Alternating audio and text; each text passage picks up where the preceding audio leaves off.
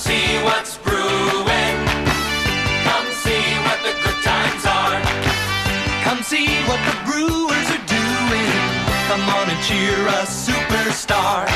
Be a believer in Brewer fever. It's fun to join in the cheering. Stomp your feet, clap your hands. You're part of the team sitting in the stands. Saudações amigos, saudações fãs de esporte, saudações fãs do Milwaukee Brewers. Um imenso prazer. Estamos começando aí a primeira edição do Brew Teco, o primeiro podcast na língua portuguesa para falar do Milwaukee Brewers, o orgulho de Wisconsin no beisebol. Estou aqui junto com o Rodrigo Fidalgo, que vai fazer parte deste projeto comigo. Muito boa noite, Rodrigo, e vamos que vamos. Muito boa noite, Matheus. Muito boa noite a todos os ouvintes. Se tiver algum, esse primeiro, eu espero que sim. Estamos aqui para falar de um dos maiores times pipoqueiros da pós-temporada do beisebol, mais que a gente ama, não tem jeito. É o nosso Brewzão da massa. E além aí de mim e do Rodrigo, é, quero deixar aqui nossos agradecimentos especiais a quem também está fazendo esse projeto possível. É, deixar aqui nosso agradecimento, por exemplo, ao Danilo Batista, CEO lá do Famonanet. Famonanet, que para quem não conhece, se é que alguém não conhece, é um dos maiores agregadores aí de podcasts é, de esportes americanos na língua portuguesa. Tem lá podcast de praticamente todos os times da MLB, da NFL, Rebatida, Hockey, NBA. É, quem gosta de esportes americanos tem que ir lá conferir também o que o Famonanet tem para oferecer tanto no Spotify quanto no próprio site deles. Além disso, também quero deixar agradecimento aqui a algumas pessoas que insistiram durante aproximadamente um ano para que eu fizesse isso aqui. Nathan Pires, o host lá do Rebatida Podcast, meu grande amigo que tá aí a, desde a, o começo do Spring Training do ano passado falando que eu fazer isso aqui. Tem também o Guilherme Mitri, lá do Racecast Brasil, o próprio Danilo que, que veio falar com a gente. Então, para todo mundo aí que insistiu para que esse projeto saísse do papel, tamo aí para falar de Milwaukee Brewers e também para falar um monte de groselha. Mas aí, que é, é o que importa. Mas aí, Rodrigão, o pessoal tá aqui ouvindo a gente, mas tá pensando, mas por que raios o nome desse troço é Brewteco? O que que tem a ver isso aí? Explica pro pessoal aí qual é da origem do nome, por que que a gente escolheu esse nome. Bom, o nome do time se chama Milwaukee Brewers. E Brews, na tradução, seriam os cervejeiros, né? Os, cerve... os cervejeiros de Milwaukee. E aí a gente tava na dúvida, né, da criatividade. Qual seria o nome que a gente poderia usar no nosso podcast para ser um nome criativo, um nome que fosse aproximar o público e nada melhor do que combinar cerveja com o lugar onde se toma cerveja, que é o boteco. Então a gente juntou os dois e formamos o Brewteco. Simplesmente espetacular. E como as melhores discussões sobre esporte aqui no Brasil nascem no boteco, né? Naquela mesa Perfeito. redonda que o pessoal vai fazer o happy hour e fica lá conversando sobre por que, que o Flamengo ganhou, por que, que o Corinthians perdeu, por que, que o Grenal teve pancadaria e aquela coisa toda. Então aqui chega mais pro Boteco dos Brewers ou simplesmente o Brewteco. E aí, para começar a falar aí sim de Milwaukee Brewers, é, o time aí durante essa off-season que vem se arrastando por conta do lockout fez algumas movimentações interessantes, outras saídas aí que deixaram particularmente triste, por exemplo, o Manny Pinha, gostava muito dele, Avi Garcia, é, mas chegaram aí alguns nomes interessantes, né, Rodrigo? Por exemplo, Exatamente. É. o McCutcheon, ex-MVP da National League, chega aí para reforçar o time no outfield e também agora no D-Raid com o advento do D-Raid Universal, né? Hoje, no dia que a gente tá gravando, né? Inclusive, exatamente, 16 de quarta-feira, março. 16 do 3, foi o dia que o McCutcheon chegou. E também teve o Hunter Renfro, vindo lá do Boston Red Sox. A gente se livrou do JBJ e trouxe o Hunter Renfro. Um Talvez a principal, né? Você troca um cara aí que praticamente não bateu nada e pega um cara em ascensão a cada ano. Perfeito. Essa que talvez, talvez não, é a principal movimentação no mercado que os Brewers fizeram até agora. Como o Matheus falou, o JBJ a gente, ele ia pro bastão, a gente automaticamente já sabia que ele ia ser eliminado e a gente não ia conseguir nada. é, nenhum walkzinho a gente ia conseguir. Então, com certeza foi uma vitória nossa. Vai ser alguém que vai chegar para somar. Até no site da ESPN a gente sabe, né, que o pode ser que o o McCut seja o DH, mas o Hunter Renfro está sendo cotado aqui como impossível, né, no, pelo menos no site da ESPN. É, o JBJ, como você falou, era uma máquina de ser struck out, né? Ele e o Hero, que inclusive foi dar uma banda na AAA e nunca mais voltou. É, eram os dois, eram duas máquinas de K ali, né? Você ia, os caras iam pro bastão, nem era como, se a gente, era como se a gente jogasse com 7 na. É, exato. Nem, nem, nem Sacrifice Bunt não funcionava com aqueles dois. Era um negócio sensacional. E aí, vem esses dois caras. Vamos ver aí como que, que vai ser a montagem do lineup pelo Craig Council. Mas já imaginando aí que, até por questão de idade e tal, o McCutcheon deva ser de fato o de Raid. É, e o, o Hunter Rayford, eu acredito que, que vai brigar. Vai brigar vai não, pro... vai, vai, assumir o lugar do, do Ave, né? Sim, vai pro, pro field lá pro lado direito. É, porque a gente já tem o Tyrone Taylor, né? Que vai ser uma reserva aí para caso Ken ou Yelich ou Renfro se machuquem, ele assumir ali, ou pelo menos é, algum jogo de descanso desses três. É, mas não tem como o Tyrone Taylor ser titular enquanto tem esses três no, no campo externo. É, exato. Inclusive, a gente conversava aí mais cedo sobre uma possível formação do, do infield, do, do infield não, desculpa, possível formação do, do diamante, né, do, do line-up aí do, dos Brewers. É, além, obviamente, da nossa dupla dourada lá no, no, nos arremessos, né? O Corbin Burns, atual ganhador do Cy Young, e também o Brandon Woodruff. Tem aí o Peralta, que a cada ano fica melhor, é, é, que nem vinho, cada, cada ano que passa ele impressiona mais a gente. Ano passado quase conseguiu o no-hitter, né? Foi, Isso. Foi tirado na última, na última entrada.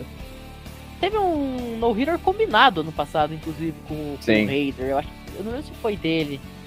Foi. O Burns começou. É, foi o Burns, isso. E foi... o Raider terminou. Foi, não foi aquele jogo. Foi Burns, Williams. Foi Burns, Williams e Raider, não foi? É, eu acho. Não foi aquele jogo que o Burns teve 10 strikeouts também, empatou o recorde histórico da, da, da Liga Nacional? 10 strikeouts consecutivos, back to back to back to back. Rapaz, o, o Burns ano passado quebrou tanto recorde que o. Até recorde histórico ele, ele empatou, eu acho. Não sei é, te... se mais, mais strikeout sem ceder o walk nos primeiros jogos da temporada. Eu sei que ele empatou acabou não, não conseguindo quebrar, mas empatou.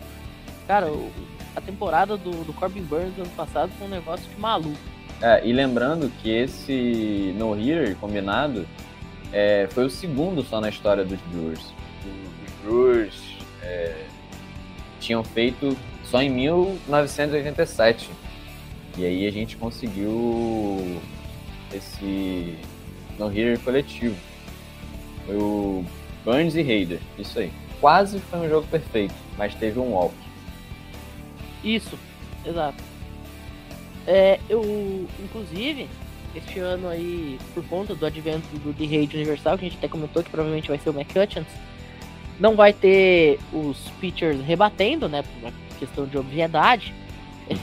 Mas uma coisa que chama atenção é que o Burns ano passado ele tava tão on fire, tava numa temporada tão maluco, que até rebatida ele teve. Ele teve oito rebatidas na temporada. Não, e isso a gente faz a gente lembrar do, do home run do Brandon Woodruff, né? Na, Sim, no Enel é, 18. Isso, contra os Dodgers. Em cima do Cleitinho. Não, e por falar em home run de pitcher, ano passado o Adrian Hauser conseguiu uma coisa que eu acho que nunca na história da MLB alguém vai Verdade. conseguir fazer de novo, que é bater dois home runs em duas séries diferentes, em duas cidades diferentes, contra o mesmo pitcher adversário, mesmo sendo pitcher. você um pitcher. que foi contra o Castanho do Miami Marlins. Teve um no American Family Field e outro lá na, em Miami também. Sim. Isso aí eu acho que nunca vai acontecer de novo na história da, da MLB. Uh, eu acho que foi o Woodruff, inclusive, ainda falando dessa questão de pitcher rebatendo, acho que foi o Woodruff que, que comentou que, que ficou meio chateado porque ele gostava de fazer. É, Cara, você, você querendo ou não, é, contribui para a estratégia do time, né? Você Sim. sempre chega né, nas últimas entradas e fica assim, poxa, eu, por exemplo, você bota o Raider na nona entrada, e aí o jogo tá empatado, e o jogo continua pra décima, e aí tá chegando no final da ordem e você fica naquela dúvida. Será que eu tiro o Raider pra botar um, um cara que eu, que eu, por exemplo, ano passado, será que eu tiro o Raider pra botar o Vogelback? Pra talvez eu já conseguir a vitória, mas isso eu não consegui nada. Eu vou ter perdido o Raider e talvez o jogo continue e eu perca. Então essa E aí eu vou ter que colocar o.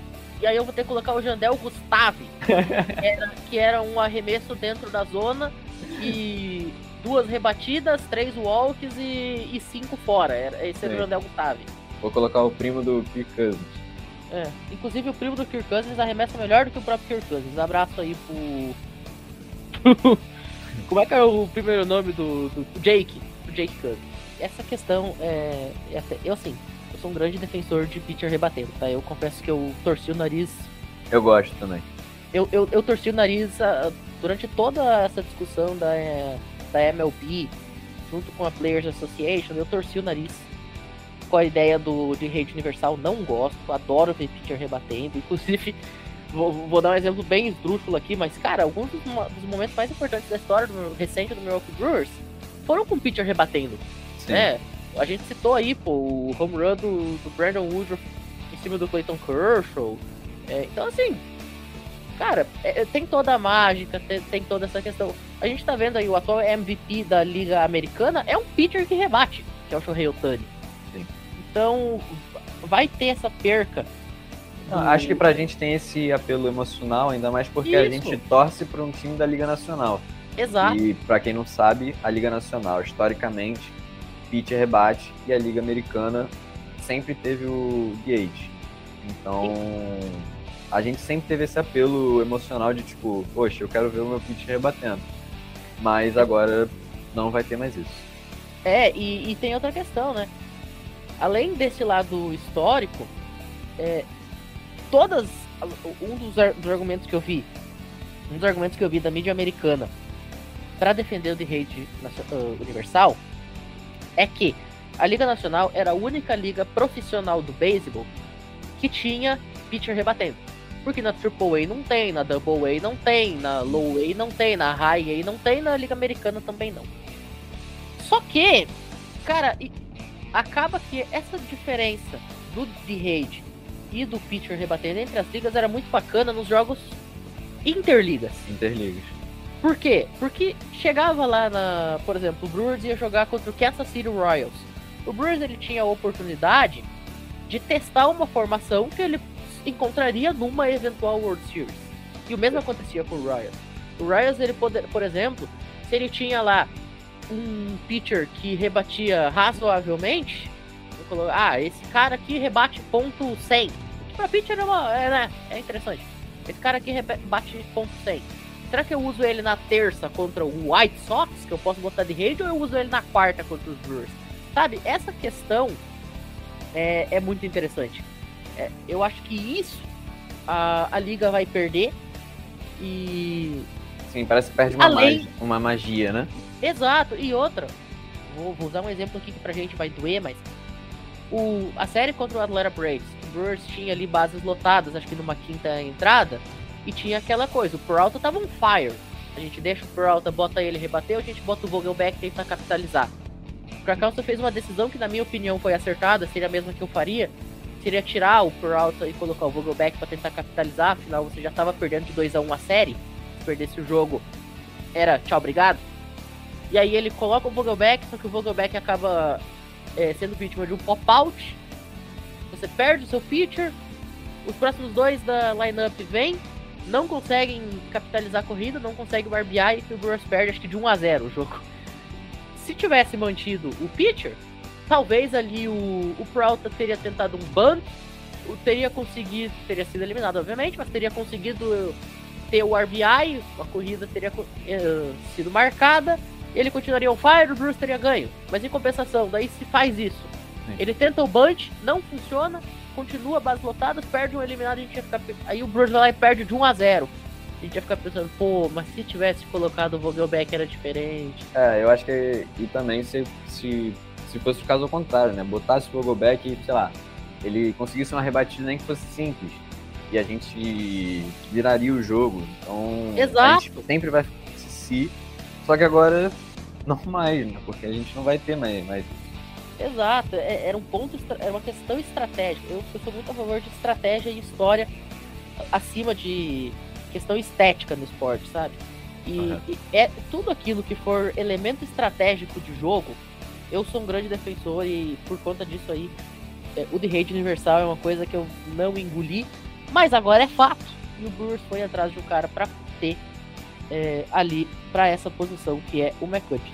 E ainda falando dessa questão, citando o Vogelbeck, é, acaba que é engraçado que os Brewers eles tinham no ano passado dois caras que seriam excelentes se a gente tivesse o de rede universal, que era o Vogelbeck que foi contratado para ser de rede na temporada do Covid, né, a, nossa carinhosa Copa Covid de 60 jogos. Ele foi contratado para ser o de rede, porque naquele ano teve de rede na Liga Nacional.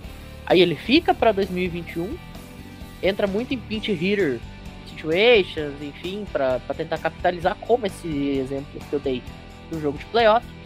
E aí ele acaba saindo, assinou.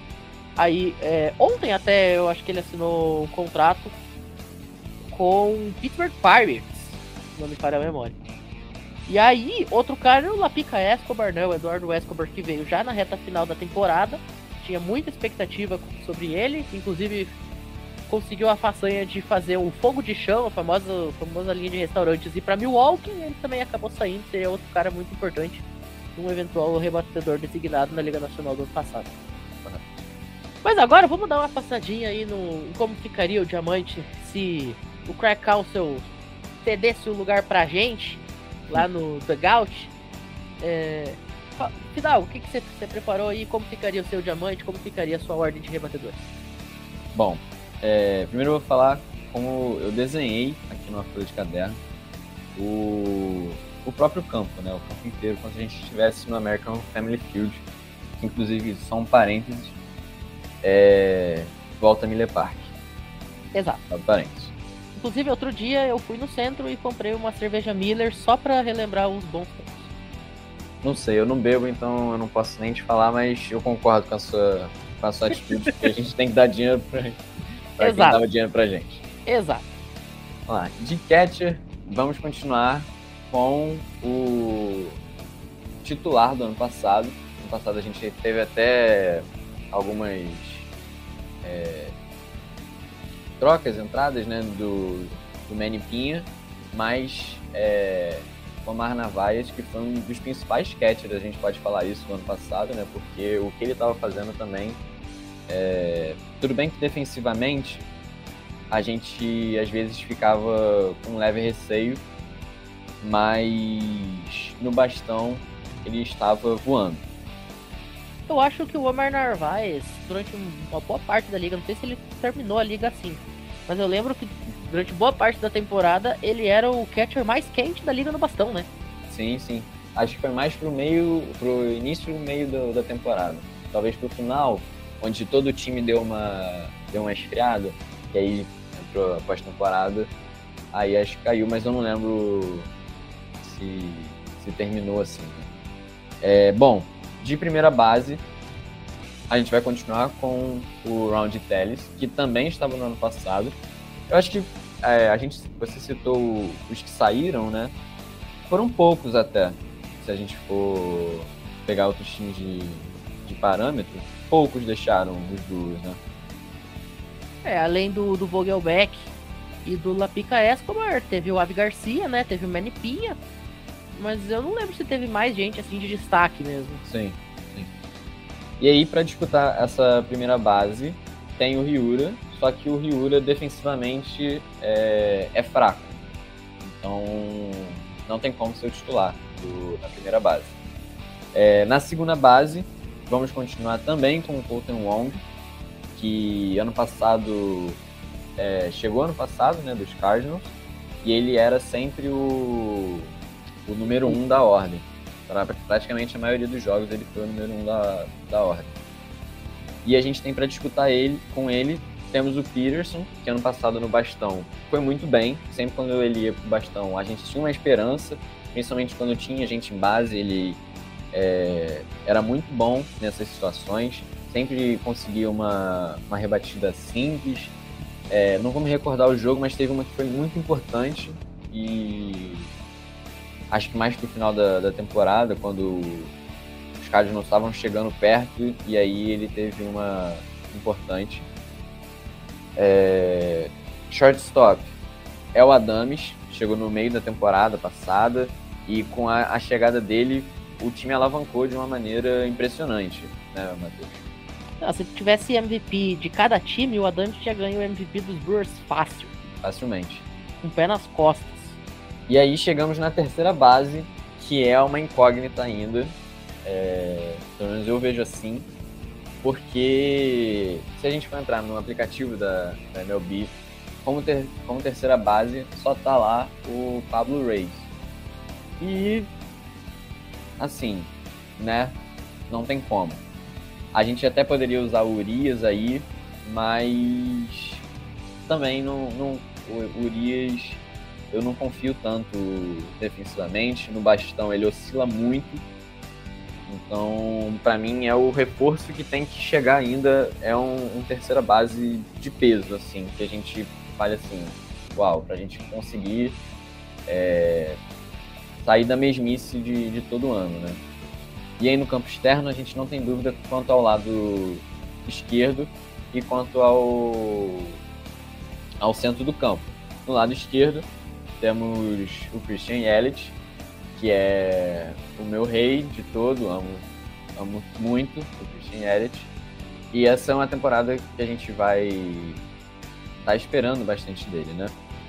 O Lorenzo Ken, no centro do campo, é, diversas Golden Gloves né, na, na, carreira, muito bom defensivamente, no bastão também. E pro lado direito, como a gente falou no começo, o Hunter Renfro chegou aí para assumir essa posição. É, eu tô dando uma olhadinha aqui nos free agents da terceira base, já que você comentou é, que a gente tá precisando desse cara. Alguns nomes aqui que o Spotrack.com coloca como terceiras bases disponíveis, ó. Tem aí o, Ma o Matt Carpenter, lá do, do St. Louis Cardinals. É um jogador aí de. É, que, que bate com a mão esquerda, né? Um canhoto.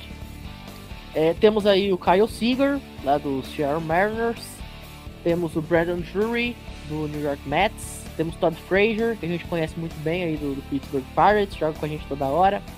Tem o Matt Duffy, também velho conhecido, lá do Chicago Cardinals. Tem o Alex Blandino, lá do Cincinnati Reds, mais um jogador da NL Central. E, então, assim, gente, para isso no mercado tem. Não são assim jogadores, talvez não são não sejam jogadores que você olha e diga meu Deus do céu, tá aqui meu MVP. Sim. Mas são jogadores constantes, né? São jogadores que, que têm uma regularidade. Perfeito. E aí, claro, é, o, aí, Hunter, aí... o McCallum, como a gente já, já tinha pontuado. Né? Isso. Ainda falando sobre os terceiras bases disponíveis, tem que pontuar a idade, né? Obviamente. O Carpenter, por exemplo, já tem aí 36 anos, o Seager já tem 34, o Todd Frazier também já tem 36. Mas aí não, não... a gente contratou o McCutcheon, né? Por que não? Mais velho do que ele, pra quê? É, falando de, de arremessadores, a gente tem aquela que para mim hoje, sou clubista mesmo, e é isso aí. É, talvez seja a melhor, melhor trio de rotação da liga. Né, talvez não, eu cravo. É a melhor rotação da liga. É. Corbin Burns, o Woodruff e também o Peralta.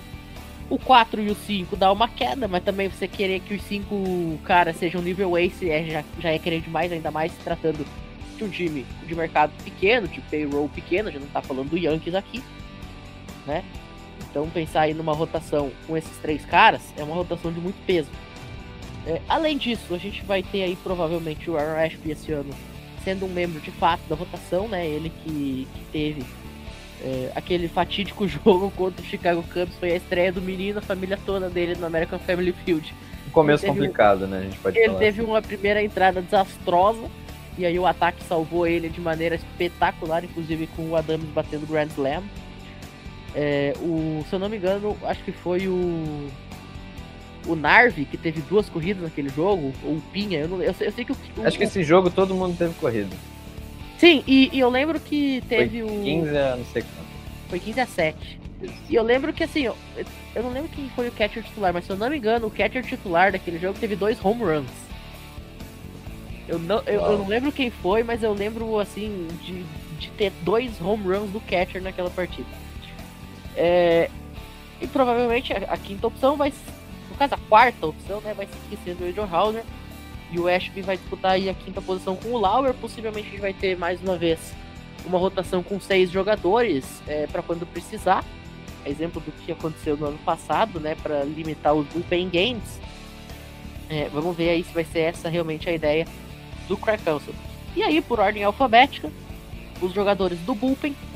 A gente vai ter o Alec Bettinger, o Brad Boxberger, que acabou de renovar, o nosso queridíssimo caixa de hambúrguer, o Jay Cousins, primo do Kirk, o, o Dylan File, o Trevor Gatt, o Jandel Gustave, que pra mim não precisa estar lá, mas tudo bem, o, o JC Merria, o Rob Milner, o Angel Perdomo, o Miguel Sanchez, o Brad Suter, o Justin Topa e o nosso Rookie of the Year de 2020, o Devin Williams, além, evidentemente, do cara com o cabelo mais ceboso da face da terra, Josh Hader. Como Nosso caçador de cervos. Se entrar no Instagram Exato. dele, ele só caça cervo, é só o que ele sabe fazer. E às vezes ele joga beisebol e pipoca um pouco. É, é, Ele só sabe fazer duas coisas na vida. Uma é caçar cervo e o outro é ir pro All-Star Game pra ficar sentado assistindo. Porque, né, closer Não no All-Star. Game pra quê? Ele vai só pra olhar. Bom, já falamos aí do, da formação do elenco. A gente tava conversando aqui em off, Rodrigo, sobre a questão do Yelit, né? Você falou que você adora o Yelit, eu também, inclusive a minha jersey é a 22 por conta disso. O que a gente pode esperar do Yelit, cara? Será que vem um ano que nem foi 2018 ou realmente a Copa Covid matou a magia do menino? Rapaz, isso é, é, é algo que toda vez é, é me questionado. É, que a maioria das pessoas conhecem os Brewers pelos pitchers, que fazem ótimas temporadas, e por causa do Yelich. 2018 foi uma temporada fantástica, que se não fosse os Dodgers, que é aquele jogo 7, nós teríamos disputado, assim, bravamente contra os Red Sox pelo título da Liga da Série Mundial, é, cujo título a gente não tem.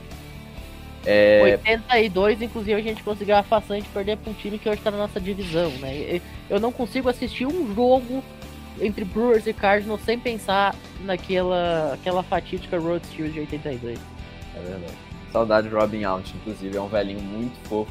Às vezes Sim. aparece lá na transmissão e a gente adora Paul Perfeito.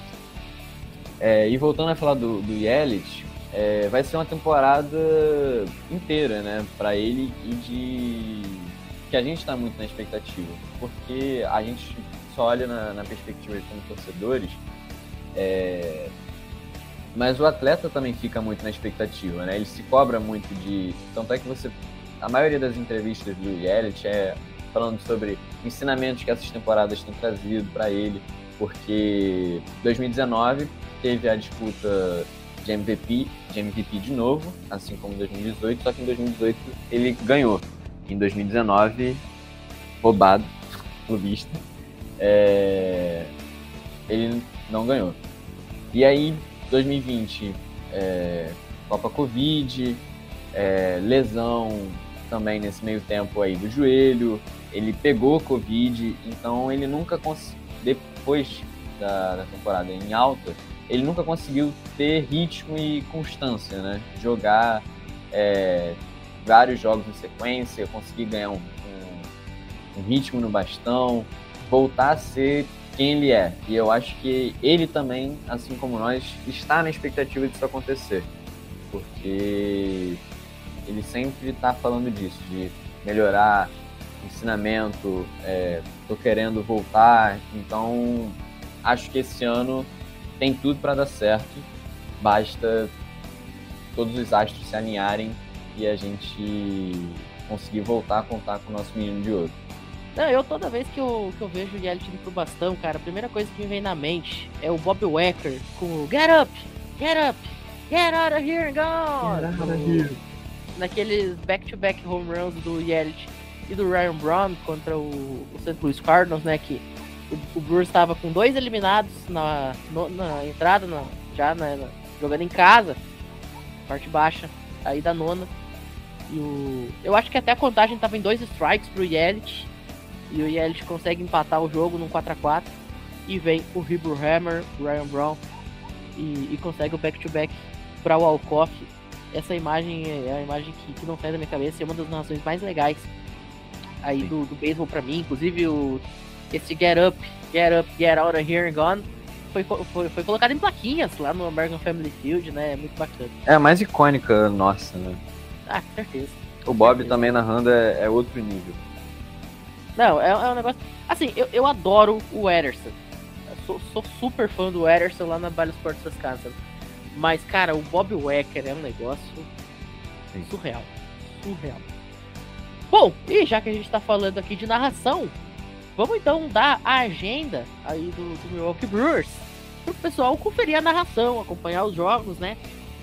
Tá chegando, graças a Deus. Inclusive, eu vou tentar fazer a postagem deste episódio um pouquinho antes aí do nosso jogo de abertura da pós-temporada. Vamos ver se eu vou conseguir. Dia 18, sexta-feira, mais conhecido como depois de amanhã, em relação ao dia que a gente está gravando, 5 horas da tarde. Los Angeles Dodgers e Milwaukee Brewers abrindo a pré-temporada. Aí já no sábado, dia seguinte, tem Texas Rangers. No domingo tem o San Diego Padres. Depois Giants, Chicago White Sox, Cincinnati Reds, Arizona Diamondbacks, Oakland, Seattle Mariners e Giants de novo, fechando aí esta os primeiros 10 dias de pré-temporada. É, a gente vai, vai seguir aí, obviamente, acompanhando e trazendo tudo aqui nesse papo de torcedor, nesse papo de boteco mesmo, de mesa redonda, que é o Brew Teco, né? papo de Brew Teco nesse caso. Hoje a gente vai ficando por aqui, um programa um pouquinho mais curto, né? Foi um programa de apresentação, de iniciação. Rodrigão, muito obrigado e tamo junto aí, até a próxima. Vamos, vamos fazer um pacto aqui, vamos ver se a gente consegue fazer o, o, o Bruteco trazer sorte e ganhar a primeira World Series dos Brewers. Vamos, vamos fazer essa. Rapaz. Tá combinado, lógico. Eu espero essa World Series aí desde 2017, que foi quando eu comecei a, a torcer, a acompanhar. Então, estamos dentro desse projeto. Vamos para cima. Muito obrigado. Matheus já fez os agradecimentos no começo. É, muito obrigado a todas as pessoas que puderam fazer isso acontecer.